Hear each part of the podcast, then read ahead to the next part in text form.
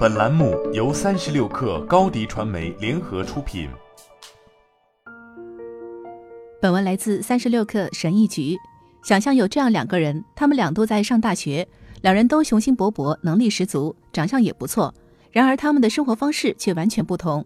莎拉是个典型的有进取心的人，她学习非常努力，专注于获得金融学位。她是努力工作、尽情玩乐哲学的代言人。因为他是最后一个离开图书馆的人，也是最后一个离开 party 的人。乔安妮很不一样，她在课堂上的表现证明了她很有天赋，但你不会经常在课堂上看到她。她有来自不同社会群体的朋友，所以她可能会和他们待在一起。每个人都认为她没有真正的去学习任何东西，无论是在校内还是在校外。五年后，谁会在事业上更成功？数据显示，很有可能是莎拉。她的专注会给自己带来更好的成绩单和推荐信。他对专业知识的理解会在面试中给大公司的 HR 留下深刻的印象。然而，作家大卫·爱波斯坦认为，最终统治世界的会是乔安妮这类的人。他们放弃了自己的先机，不把自己投入任何特定的领域，而成长为一个广泛的、多方面的人。最终，正是他们的兴趣和能力让自己不可替代。大卫·爱泼斯坦在他的《成长的边界》一书中提供了大量的数据。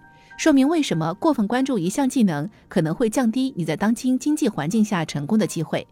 他认为，如今最理想的工作往往会让人们具有概念性思维、整体的世界观以及广泛的技能和经验。这种人不仅擅长某件特定的事，而且可以在几乎任何事情上都表现出色，是终极问题解决者。在研究了音乐、体育、事业和创业等现实世界中的成功案例后，爱波斯坦很快发现。在许多领域表现最好的人之所以获得成功，正是因为他们不太专注。他以老虎伍兹和罗杰费德勒之间的比较作为本书的开篇。前者在能走路之前就能打高尔夫球了，然而后者直到十五岁才开始专攻网球。费德勒有一个非常悠闲的童年，他总是很活跃，参加很多活动，包括足球和网球。他的母亲自己也是一名网球教练，他甚至试图劝阻罗杰不要只专注于网球。他不想让罗杰对网球抱太大的希望。罗杰母亲的做法与你对一位伟大运动员母亲的想象不符吧？然而，费德勒声称，正是这个广泛的尝试期帮助他后来成为网球场上的王。在尝试多种运动期间，他获得了一般的运动能力和多种运动技能。爱泼斯坦建议我们对待职业就像对待找对象，在做决定之前要尝试很多问题，而不是盲目进入婚姻殿堂。先做出承诺，再期待最好的结果。看看我们最崇拜的虚构人物夏洛克·福尔摩斯，他就是一个完美的例子。夏洛克擅长什么？嗯，他差不多什么都会。没有任何一种情况会让无所不知的夏洛克·福尔摩斯弄不明白。我们钦佩夏洛克·福尔摩斯，正是因为他什么都知道一些。为了能够将点连接起来，将概念从一个领域应用到另一个领域，发现共同模式，适应意外情况和解决问题，所有这些都需要泛化，而不是专门化。怎样才能成为一个普普通通的福尔摩斯？读完这本书，我得到了两个关键的感悟：不要轻易专业化。也许你的个人发展根本不需要专业化，这取决于你职业道路的需求。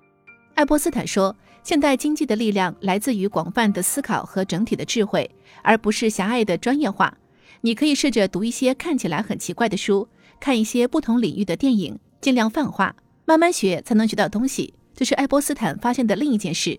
真正的学习是缓慢的。大量的实验表明，当人们快速学习且学习过程很容易时，他们会在短期内记住一些东西，但在长期内什么也学不到。相反的，他认为学习应该是非常缓慢和困难的，比如尝试从零开始编写游戏项目。他总结到，真正的艺术大师就是这样诞生的。爱泼斯坦承认，在某些情况下，缩小关注点并尽早让自己专业化，实际上会更好。因为在这些领域中，游戏规则透明且不变，不像在现实生活中的变化莫测。好了，本期节目就是这样，下期节目我们不见不散。